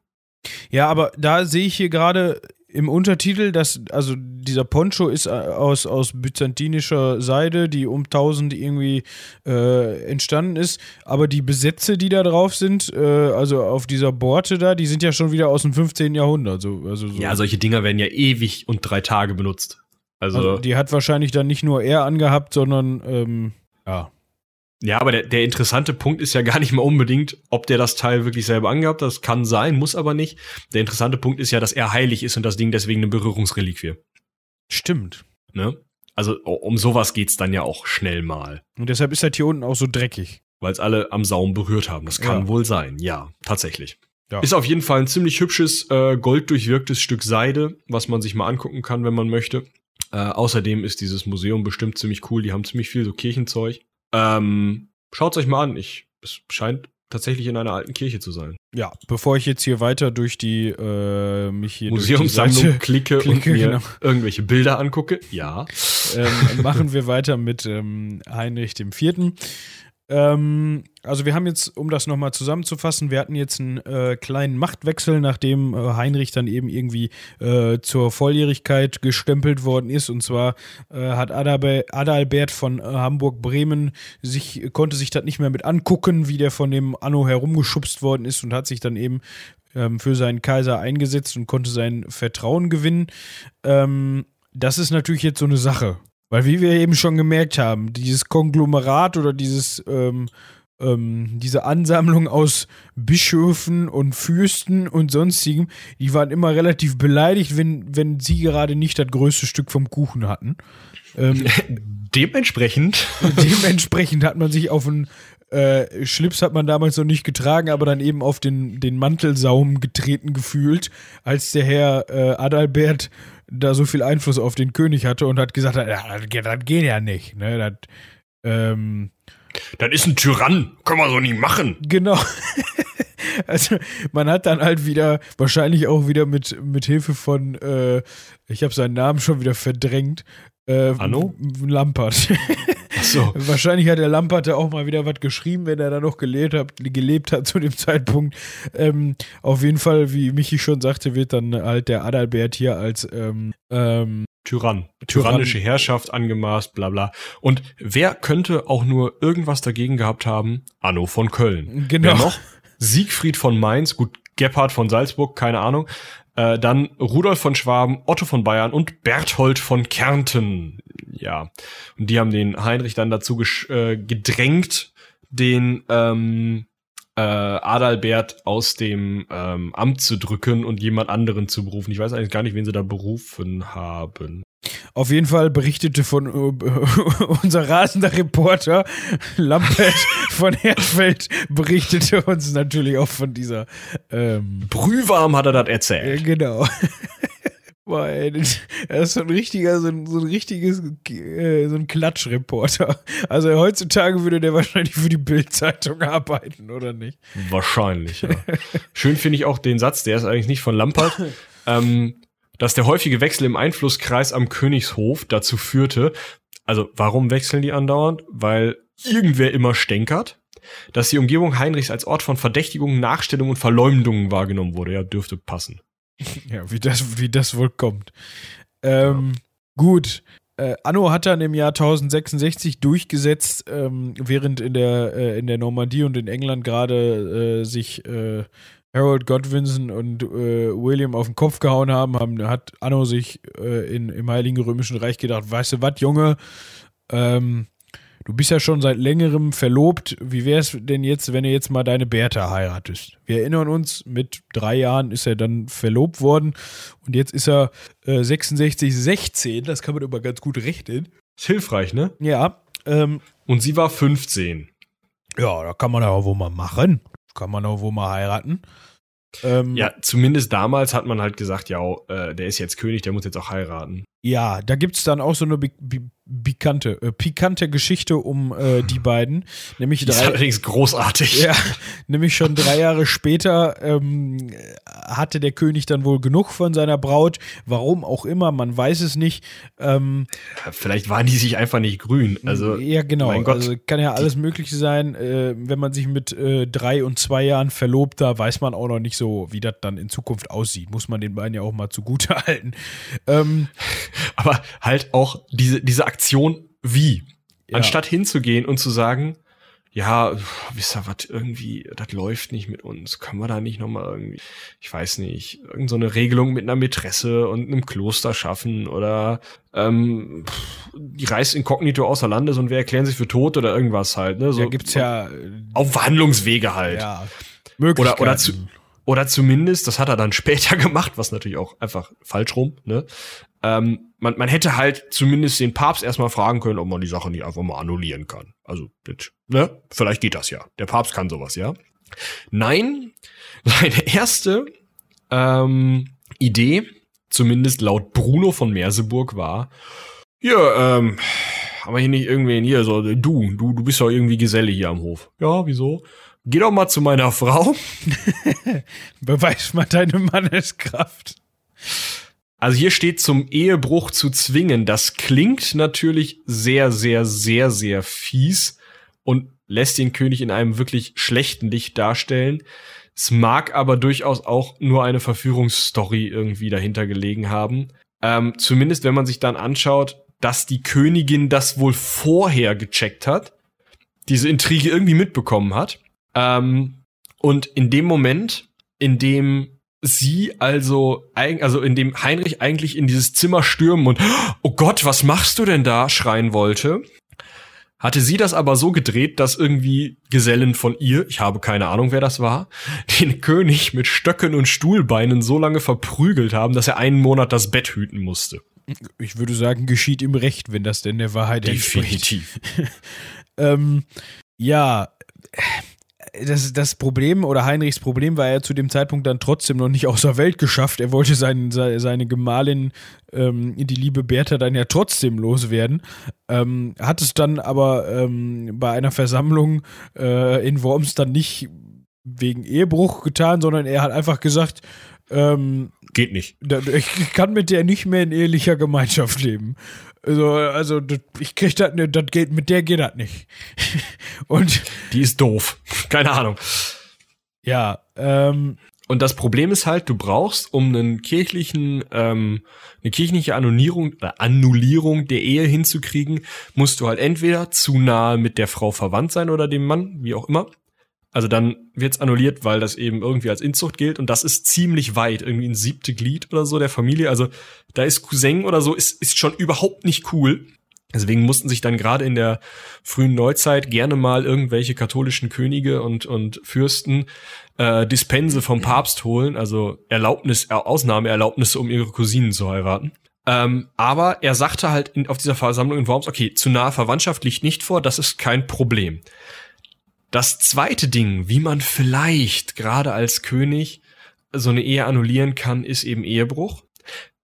Aber nach der Nummer mit den Stöcken hat er sich auch nicht getraut, das Wort in den Mund zu nehmen.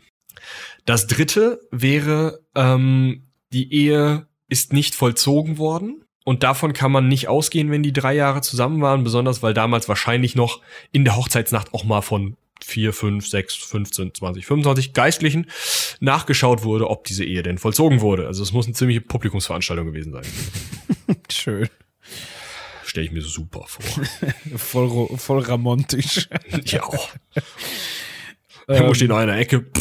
ja, danke. Sorry. Ähm, und die könnt weitermachen. Oder kleinen Moment, ich hole mir noch was zu trinken. Könnte mal eben so bleiben. Ich hole eben den Hofmaler. Dauert nicht lange, nur sechs Wochen, dann hat er das Ölgemälde fertig. Ah, schön. Ähm, ähm, ja, und das, die letzte Möglichkeit wäre eben gewesen, dass die Ehe ähm, kinderlos bleibt. Ähm, beziehungsweise Kinder kriegen nicht möglich ist. Und ich weiß gar nicht, ob der Heinrich jetzt Kinder hatte. Ja, hatte er. Auch mit der Bertha, ne? Ja, weiß ich nicht. Okay, Absetzung durch den Sohn. Ich hätte jetzt getippt, er hatte Kinder.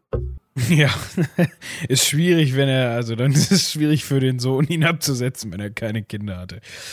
Ähm, so, ich habe einiges herausgefunden, es wird dich freuen. Oh, das ist, das ist schön. Nur noch mal eben for the records. Ähm, sie ist seit 1055 verlobt, 1066 haben die beiden geheiratet. 1069 wurde dann ja ähm, die Scheidung von Heinrich äh, anberaumt. Also er versuchte es. Und wir hatten ja gerade über die Möglichkeiten gesprochen, hm, hm, hm, wie ähm, kriege ich das hin mit der Scheidung. Und Heinrich hat es tatsächlich, laut unserem Bildzeitungsreporter Lambert von Hersfeld, über die ähm, nicht vollzogene Eheschiene versucht. Und zwar hat er erklärt, der König erklärt, oder Lambert schreibt so rum, der König erklärte öffentlich, er stehe mit seiner Gemahlin nicht gut. Lange habe er die Menschen getäuscht, aber nun wolle er sie nicht länger täuschen. Er könne ihr nichts vorwerfen, was eine Scheidung rechtfertige, aber er sei nicht imstande, die eheliche Gemeinschaft mit ihr zu vollziehen. Das heißt Sex. Er bitte sie daher um Gottes Willen, ihr von der Fessel dieser unter schlimmem Vorschein, äh, Vorzeichen geschlossenen Ehe zu lösen und die Trennung freudwillig zu dulden, damit er ihr und sie ihm den Weg zu einer glücklichen Ehe eröffne. Und dann, damit niemand den Einwand erheben könne, ihre einmal verletzte Keuschheit sei ein Hindernis für eine zweite Eheschließung, so schwöre er, dass sie so sei, wie er sie empfangen habe, unbefleckt und unversehrt. In Jungfräulichkeit. Das heißt, er sagt, die Ehe ist nicht vollzogen worden, also können wir die annullieren und wir können beide nochmal heiraten und alles ist cool. Ähm, Hat nicht geklappt, oder? Genau. Äh, Papst Alexander schrieb dann halt einen Brief, einen sogenannten, äh, sandte sogar einen Legaten, den Petrus äh, Damiani, und sagte, ja.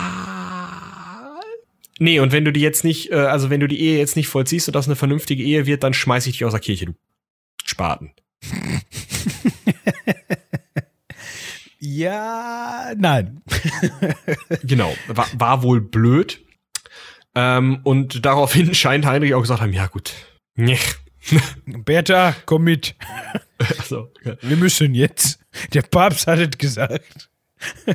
Also in, in diesem äh, Schreib, äh, Schrieb von Lampert geht ja auch also daraus geht ja auch irgendwie hervor, dass sie da gar kein Problem mit hatte. Also ich meine, es kann natürlich auch einfach sein, dass es ihr, ihr Wille in diesem, in dieser Beschreibung komplett übergangen wird.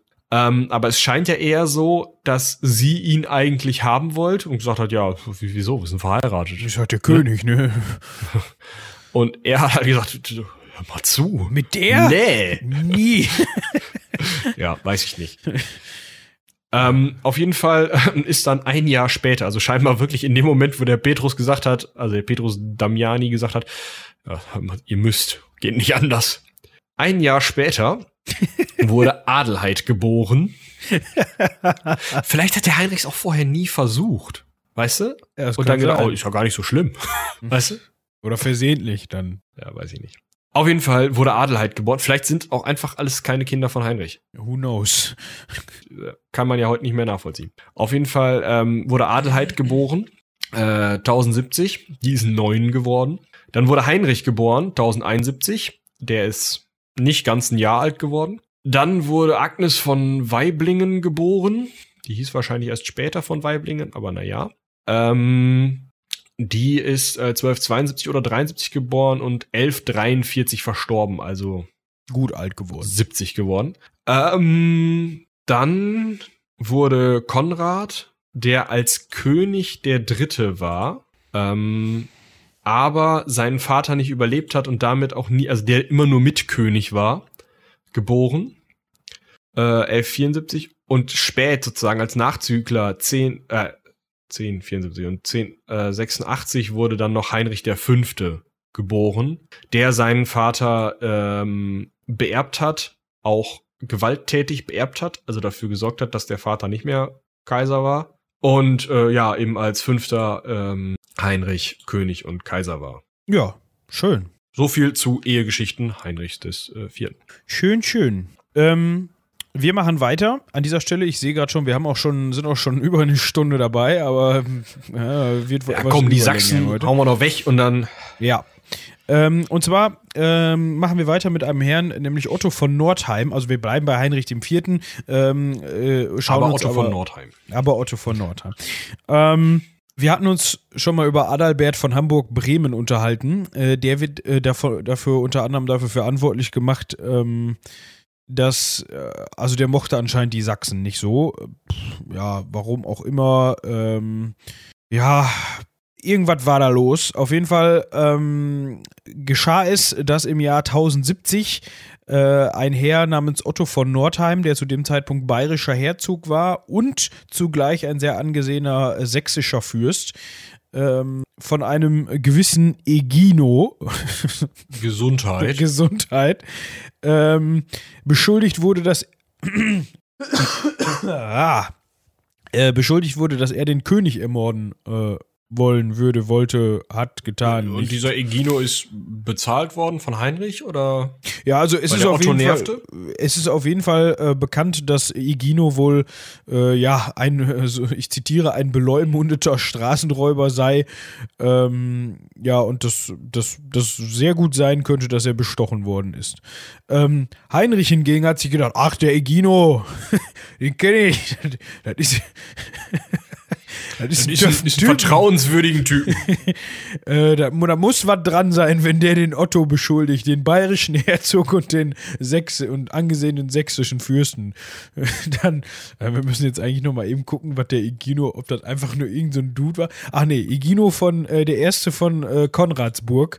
Ähm, ja, war, war dann zumindest doch adlig. Also in den Quellen las es sich so, als äh, wäre der halt Ein Geselle. Irgend so ein Dude, weißt du? So, Ja, so, so, so ein Geselle halt. ja. Wahrscheinlich war das auch der Egino, der da vorher zuständig war.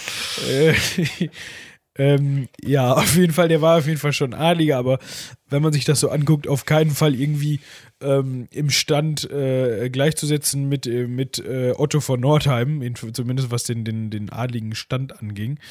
Ähm, Otto hat ja, äh, nicht Otto, sondern Heinrich hat dann halt gesagt, pass mal auf, der Egino, der muss die Wahrheit sagen und um das Ganze jetzt hier außer Welt zu schaffen, äh, wäre ich doch mal dafür, dass ihr beiden euch mal hier zum Zweikampf verabredet. und der, ich weiß nicht, also. Also, dafür, dass er adlig war, äh, steht hier, dass er als übel beleumundeter Straßenräuber galt, der Egido. Ja, Egino, ja. Äh, ja. ähm, und dann hat der Otto gesagt, also, hör mal zu, Junge.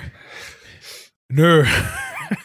Also da ist überhaupt nichts dran hier an dieser Anschuldigung und dementsprechend werde ich auch nicht mich hier zum Zweikampf stellen, weil dann würde das ja nur ähm, würde, das ja als Zugeständnis auch irgendwie gewertet werden. Ähm, ja, und du musst ja auch überlegen, die, die sind standesmäßig so weit auseinander. Ich stelle mich ja nicht jedem Bauern, der irgendwie was gegen mich hat, zum Zweikampf. Das dauert erstens lange und zweitens, hinterher haut mich da noch einer von denen. So, also das machst du ja, das tut man einfach nicht. Das gehört sich halt nicht. Ja, ähm, was man dazu aber noch wissen muss, dass Otto von Nordheim ähm, sowohl äh, damals am ähm, äh, damals in Kaiserswerth bei der Entführungsaktion als auch beim Sturz von Adalbert, äh, also bei einem Sturz von Adalbert muss man dazu sagen, 1066 äh, maßgeblich beteiligt war. Dementsprechend hatten die beiden sowieso noch ein Hühnchen zu rupfen und wahrscheinlich hat deshalb Heinrich auch einen Teufel getan und dem Otto da irgendwie äh, helfend zur Seite gestanden. Ich, ich weiß nicht, vielleicht war der ähm, Egino auch einfach ein, ein gefürchteter ähm, äh, Schwertfechter oder so, dass der Otto gesagt hat, okay, da habe ich keine Chance gegen. Kann auch sein, keine Ahnung. Oder vielleicht war der auch einfach 20 Jahre jünger, der Egino, und noch ein bisschen ja. Fixer, das weiß man, weiß ich jetzt nicht. Ist auch egal. Auf jeden Fall ist es nicht zum Zweikampf gekommen. Otto hat dann nochmal von Heinrich gefordert, dass er doch bitte dieses Urteil korrigieren lässt und wenn nicht er, dann doch bitte die Fürsten. Ähm, aber Heinrich hat gesagt, nö, die Fürsten haben da überhaupt nichts mitzureden. Ihr kämpft, ähm, das ist mein Wunsch. Ähm, das wurde dann als Majestätsverbrechen gewertet. Ähm, und am 2. August 1070 hat Heinrich dann dem äh, Otto mal eben das Herzogtum ähm, Bayern entzogen. Und ähm, nach gewaltsamen Auseinandersetzungen hat Otto sich dann unterworfen. Er und seine Anhänger Pfingsten 1071 in Goslar. Ähm, was wohl nicht ganz so üblich war ähm, zu dem Zeitpunkt, aber ähm, Otto wurde inhaftiert daraufhin. Also eigentlich, ja, hatte man damit, oder eigentlich war es zu dem Zeitpunkt auch üblich, wenn so ein, wenn so ein jemand dann so in Rebellion getreten ist oder wenn es da Unstimmigkeiten gegeben hat, solange der sich unterworfen hat, hat man dann Alles gesagt, cool. komm, äh, war, ich weiß, war nicht so gemeint, beziehungsweise eigentlich schon, aber hat, hast du halt verkackt, probierst es in drei Jahren nochmal, aber ey, im Moment sind wir wieder cool miteinander. Ey, ich bunker dich mal eben eine Woche ein, dann kannst du mal ein bisschen nachdenken und in der Zeit habe ich ausgekaspert. Ich nehme dir zum Beispiel dein Herzogtum weg, aber dann darfst du zu Hause irgendwie deine, deine eigenen erblichen Lehen, die irgendwie deine Familie schon seit 100 Jahren hat, kannst du behalten, kriegst du wieder, easy, komm. Ja, ähm, Hat ja auch funktioniert für, für Otto von Nordheim. Ja. Ähm, er war dann ungefähr ähm, ein Jahr inhaftiert, ähm, hat dann aber nach seiner Freilassung ähm, den seinen Besitz zurückbekommen. Äh, hier steht jetzt was von Eigenbesitz. Ich weiß nicht, ob damit ja, das auch das dieser, Herzogtum Bayern gemeint ist. Nee, nee, das Herzogtum Bayern hat er, hat er abgezogen bekommen, also hat er wer anders bekommen, weil dieser Herzogstitel halt noch so königlich verliehen wurde zu dem Zeitpunkt. Aber hm. Darum, also das, das war noch so, das war halt ein normaler Vorgang, ne? Wenn du irgendwie gegen den König opponierst und es halt nicht hinkriegst, ja gut, dann hast du halt dein Herzogtum verkackt. Wie gesagt, dann, dann kommst du halt in drei Jahren nochmal wieder und entführst irgendwie die Mutter und dann kannst du dir das Herzogtum zurückerpressen, alles cool. Ne? Das war normal. Ja. Das Problem war nur, dass der äh, Heinrich von den Unterstützern von dem Otto einen ganz bestimmten, nämlich den Magnus von Billung oder aus Billungen oder aus der Familie der Billunger. Ah, das auf jeden aus, Fall. Aus der Familie der Billunger, aus Lüneburg kam der Mann, ähm, einfach eingebunkert hat. Also auch ohne mit der Wimper zu zucken, einfach so, ja, den Otto lasse ich frei, aber der Magnus bleibt hier. Der wohnt jetzt hier. Und alle so, was? Und da hat der Heinrich wohl auch erstmal nicht so viel zu gesagt. Einfach nur gewartet, bis Magnus Vater Ordulf verstorben ist und dann einfach die Wenn ich mal einen Sohn haben sollte, dann nenne ich den Ordulf. Oh Nein. Und wie heißt der kleine Ordulf? Super. was meinst du, was meinst du, was die auf dem Amt sagen? Wenn du Äh, die, die gucken dich einmal komisch an und dann holst du die Quellen raus und sagst, das ist ein alter Name, das geht. Dann sagt der Typ oder die Frau, da, nee, das machen wir nicht. Ja, wahrscheinlich. Ja, wie gesagt, musst du die Quellen ist rausholen. Körperverletzung. Ja, da Oh. gibt's Schlimmeres. Auf jeden Fall ähm, hat der, der, ist der Vater Ordulf dann halt verstorben. Und Heinrich hat gesagt, ja, Magnus, nee, habe ich nie gehört, nee, keine Ahnung. Äh, ich, ich schick mal ein paar schwäbische Beamte, also Ministeriale, nach Lüneburg und lass die das mal übernehmen. Und dann haben sie halt die Lüneburg erobert. Und ähm, im Endeffekt hat, ja, hat Heinrich diese eigentlich relativ symbolische Haft, dieses Du, Du, Du, du hast an einer Rebellion mitgemacht, kriegst mal auf die Finger, einfach in dem Moment an einer Stelle, die eigentlich nicht dafür normal war und in völlig bisher nie dagewesener Weise benutzt, um eben irgendwie zur Ordnung seiner Herrschaft und dafür, dass er eben ähm, die Lüneburg besetzen konnte und damit halt für sich irgendwie eine bessere äh, äh, Position äh, ja, herstellen konnte. Dafür hat er eben dieses eigentlich symbolische benutzt. Das ist wie, keine Ahnung, was gibt's denn noch symbolisches, was man heute noch macht? Fällt mir jetzt nichts passendes Vergleich, als Vergleich ein. Aber auf, auf jeden Fall war das irgendwie drüber in dem Moment. Ja, also völlig. Das, das war äh, erstens nicht üblich und das war vor allem auch äh, komplett, ähm, also de, dem, dem, dem, der Position, äh, die Heinrich ausgeführt hat als König, nicht würdig. So, das war so, Gehörte sich halt nicht. Genau, also da, da, also er ist halt nun mal auch irgendwie, auch wenn sich das jetzt blöd anhört, aber er hatte ja trotzdem in dem Moment auch so, so, so eine symbolische, so eine symbolische Vorbildfunktion inne als der Herrscher des Reiches. Und das war halt so richtig ganz plump und eigennützig. Ja, du kannst hier, Otto, du kannst gehen, aber die Lüneburg, die finde ich schick. Ach, dein Vater ist jetzt da wegge. Ja, nee, nee, du, du kannst ja hier nicht raus, das ist ja schade. Ja, weißt du was, dann nehme ich das. So, also war, war keine, war schon eine Aktion so ein bisschen unter der Gürtellinie, so nach dem Motto, also gehörte sich überhaupt nicht für einen König äh, zu der Zeit. Ähm, und das hat natürlich dann äh, die äh, Situation zwischen den äh, sächsischen ähm, Fürsten und ähm, Heinrich ziemlich angekratzt. Zudem ist es dann auch noch vorgekommen, also man hat jetzt da in der Lüneburg halt diese, ähm, diese, diese äh, schwäbischen äh, Mis äh, Ministeri, wie heißen die Dinger? Ministerialen? Ministerialen sitzen.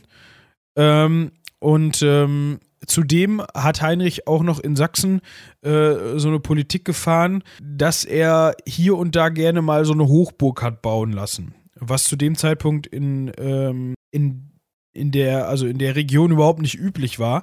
Äh, und das war natürlich nichts anderes als äh, Kontrolle ausüben zu wollen. Ne? Also es war einfach nur, okay, ich pflanze euch jetzt hier ein paar Burgen vor die Nase, da setze ich meine eigene Belegschaft rein und dann gucken wir mal, was da so draus wird. Ähm, Ja, einfach nur einen Daumen drauf gedrückt. Genau. Zu, zu, zusätzlich zu dem, was, was er vorher da schon mit Otto und mit, ähm, ich meine, gut, dass er, was er mit Otto veranstaltet hat, war ko- vollkommen okay. Der hat ja auch gegen ihn, also, also wenn man sich das jetzt mal von, von anschaut, wie das, wie das Ganze, äh, was für ein ewig währender Konflikt das ist. Es fängt an damit, dass Otto mit daran beteiligt ist, ihn als Zwölfjährigen zu kidnappen und seinen, seinen äh, äh, sein Homie äh, Adalbert rauszudrücken. Dann gibt es diese, die, diese hö- höchst ominöse Geschichte mit diesem äh, Straßenräuber da, der, der, der Otto ähm, ähm, bezichtigt, irgendwie einer Verschwörung teilgenommen zu haben, äh, wo sich der Kaiser dann äh, natürlich im Gegenzug nicht auf die Seite von Otto schlägt. Äh, dann macht der Kaiser aber wieder den Schritt, äh, der Kaiser, der König wieder den Schritt zu weit und ähm, lässt den, den äh, Billunger da, den Magnus im Knast verrotten quasi und setzt dann den Sachsen wieder diese Burgen dahin und versucht ganz eindeutig in dem Gebiet irgendwie die Kontrolle zu behalten. Der Ähm, setzt ja sogar die Harzburg dahin, nach Goslar, nach Sachsen also, die er zu seiner zentralen Königspfalz macht. Also, das ist so, keine Ahnung, äh, das ist ein Gebiet, das ihm eigentlich nicht so richtig, also klar, es untersteht ihm als König, aber halt nicht so richtig, sag ich mal. Also er ist da halt zuständig, ja, aber es ist halt kein Eigenland dieses Königs und er setzt da aber halt seine Hauptstadt rein oder das schwächere Äquivalent zu einer Hauptstadt, das man damals hatte. Also Ja. es ist halt schon irgendwie der, der in Stein gebaute Mittelfinger mitten in Sachsen. Ja. Und jetzt kommt es im Jahr 1073 zu einer weiteren Episode, die ziemlich geil ist. Ähm, nämlich angeblich, also da gibt es auch schon wieder unterschiedliche Aussagen, natürlich auch wieder von, wahrscheinlich wieder von Lampert so ungefähr. Äh, gucken wir gleich mal. Ähm, auf jeden Fall ähm, ist es wohl so, dass Heinrich 1073 äh, die sächsischen Großen, also die, die wichtigsten Fürsten innerhalb äh, Sachsens, nach Goslar eingeladen hat, um halt die gemeinsamen Streitpunkte irgendwie zu klären. Ähm, und die sind auch am entsprechenden ausgemachten Tag da gewesen und vor dieser Pfalz erschienen. Wahrscheinlich also ja dann vor der, äh, vor der, äh, was war das, Harzburg? Ja. Ja. Er hat sie aber nicht reingelassen. Also die saßen dann vor dieser Burg und haben Gekämmt? gekämmt und er hat dann wohl lieber drin Würfelspielchen gemacht. Ähm, und die haben dann da die ganze Nacht davor gesessen und dann kam irgendwann so ein königlicher Höfling raus und hat gesagt, äh, Jungs, was macht ihr hier? Ja, wir, warten darauf, dass uns der König rein. Ach, der ist gar nicht mehr da. das, ist, das ist halt schon so, also wenn das stimmt, ist das halt auch schon wieder so ein richtiger Stinkefinger. Ja. So, also auch zwei, die, der, die, die er denen dann so gezeigt hat. Ähm, die Gegenseite äh, hat das natürlich anders protokolliert. Die sagt natürlich, dass das, ähm, dass man, also dass das schon standesgemäß abgelaufen ist. Also man hat dann schon sich das Ganze angehört, was die, ähm, was die äh, Sachsen wollten. Ähm, ähm, und äh, hätten äh, ja die gerechtfertigten Bitten erhört und äh, ja, man wolle sich auch darum kümmern, aber die wären nicht am festgesetzten äh, Verhandlungstag erschienen. Irgendwie so. Und äh, ja, so gibt es natürlich dann diese zwei Episoden. Ähm, also so wie ich Heinrich jetzt kennengelernt habe, ich möchte hier jetzt keine Partei ergreifen, aber ja, ich könnte mir schon vorstellen, dass das ein Arschloch gewesen ist, muss ich Ja. Dementsprechend gefällt mir persönlich diese Episode mit ähm, den, den, den wartenden Sachsen vor den, vor den Mauern der Harzburg gefällt mir schon besser, muss ich sagen. ähm, ja, und das führte eben ganz klar dazu, dass die Situation in Sachsen eskaliert ist. Also wie auch nicht. Also man, ja, eben. man kann ja schon fast davon ausgehen, eigentlich wollte Heinrich diesen, den, den, den Konflikt mit denen.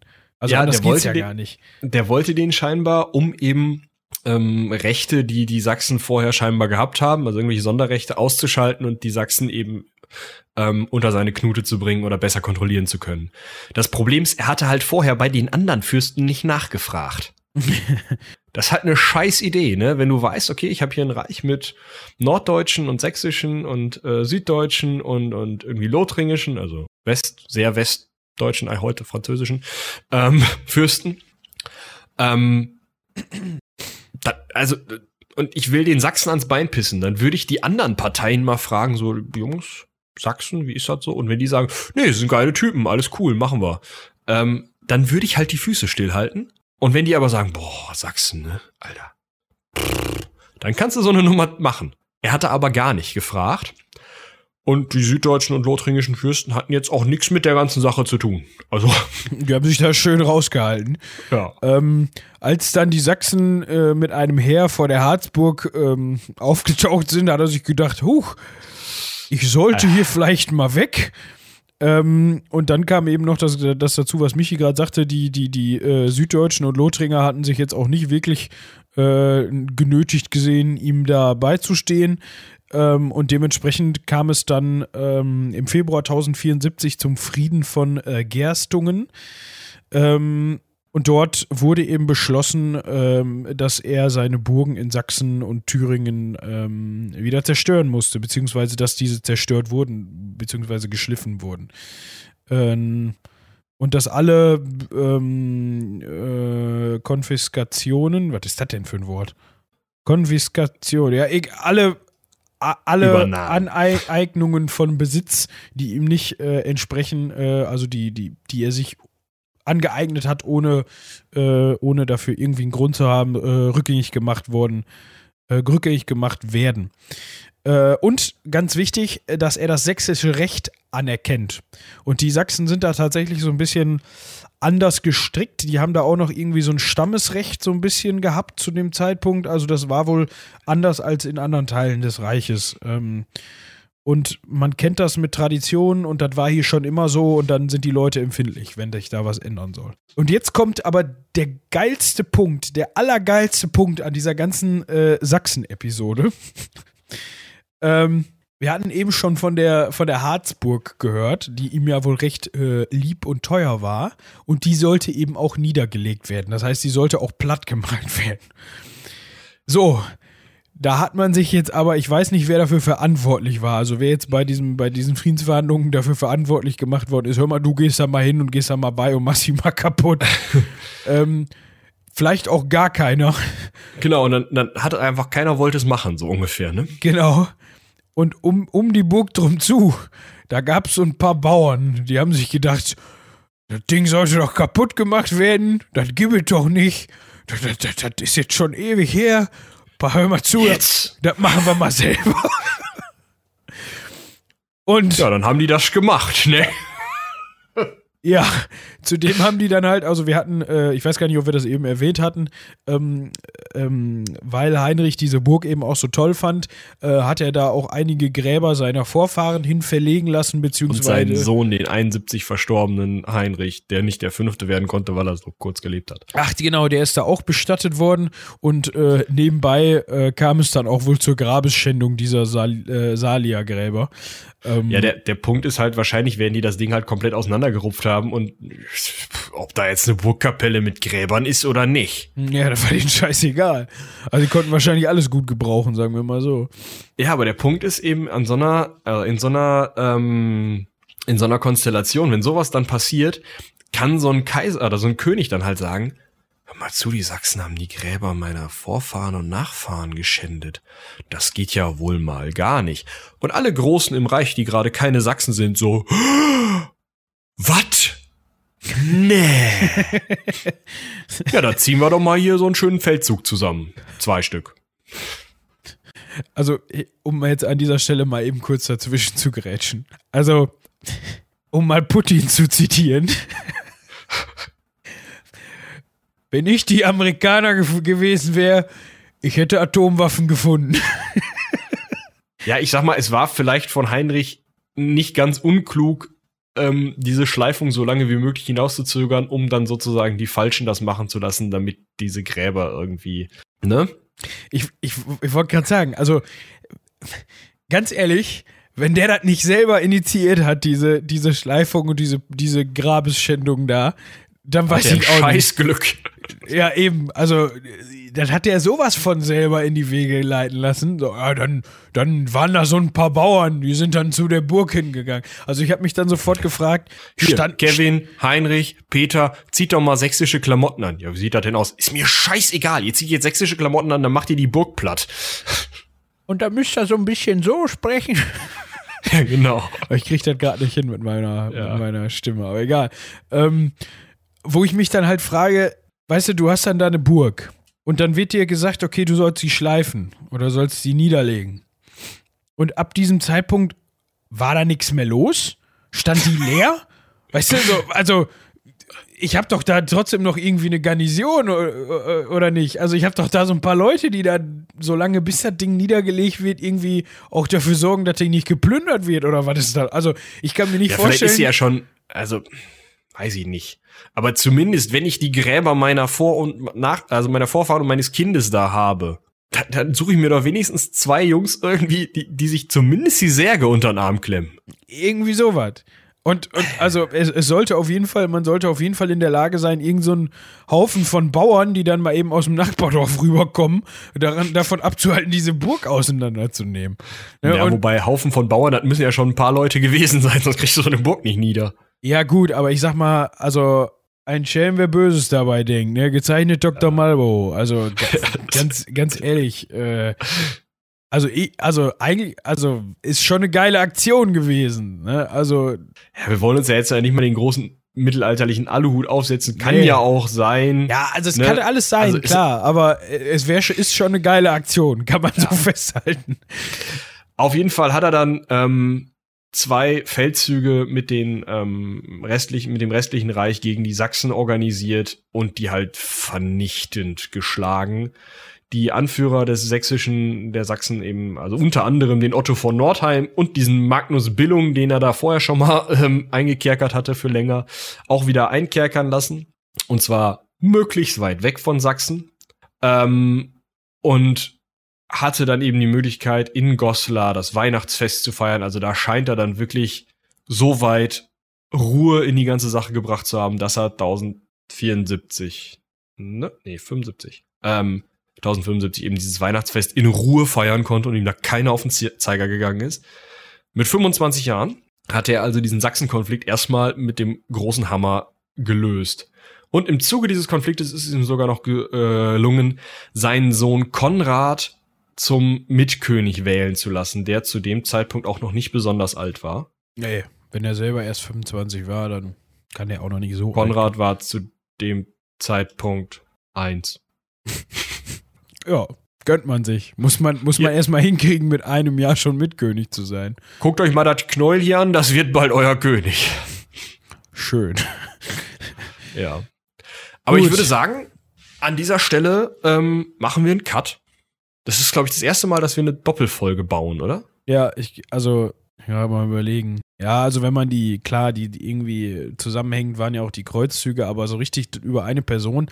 Aber äh, wir kriegen es halt einfach nicht anders hin. Also wir könnten jetzt halt nochmal, also die, die nächste ja, aber Folge. Ich muss in zwei Stunden zur Arbeit. Ich wollte gerade sagen, also die nächste Folge wird definitiv auch nochmal mindestens eine Stunde.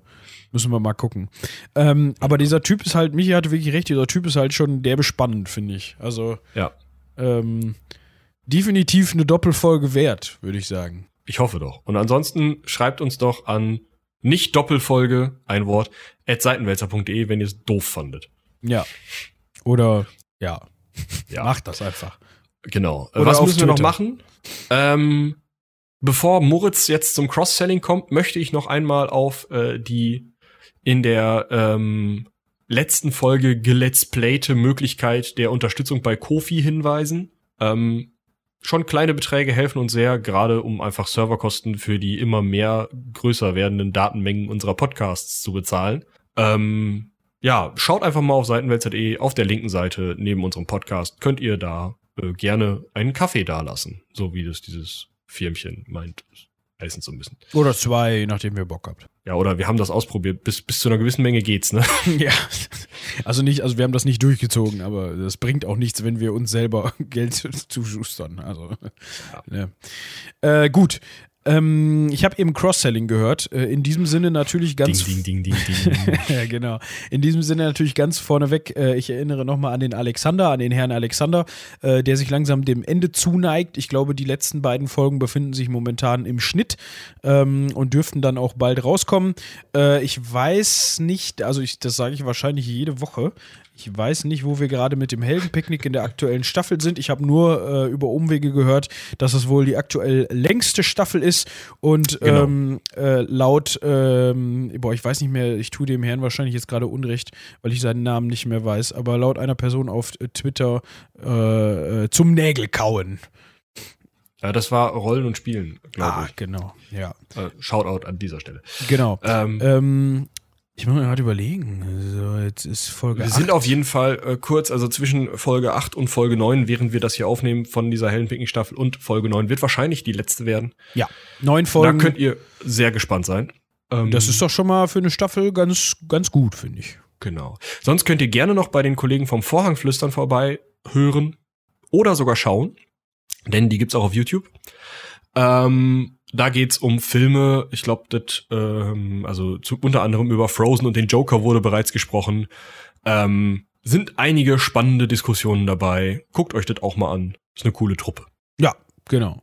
Habe ich sonst noch was vergessen? Äh, unsere anderen Formate äh, natürlich auch nicht vergessen. Genial. Aber die sind ja momentan auch nicht so aktuell gepflegt.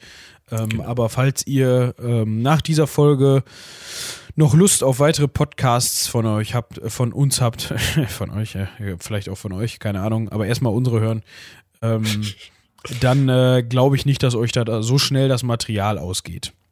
Genau, ihr könnt einfach den Seitenwälzer-Feed ähm, in eurer Podcast-App abonnieren. Da kriegt ihr alles. Alles. Alles. Und mehr als ihr wollt. Ach so, äh, und natürlich, Wollen was das Heldenpicknick angeht, ähm, äh, schaut vielleicht auch mal auf Steady oder äh, und oder Patreon vorbei. Äh, da bekommt ihr auch hier und da mal ganz nette, für Unterstützer ganz nette äh, Hintergrundinfos, unter anderem die Nachtischfolgen zum Heldenpicknick, die ja dann auch bald ansteht für ähm, Mhm, genau, die ist, äh, kommt jetzt auch bald. Und was ihr auch bekommt, sind zusätzliche Folgen vom Heldenpicknick ähm, mit ja unter anderem äh, einer Hintergrundgeschichte über Haldorin Linneweber.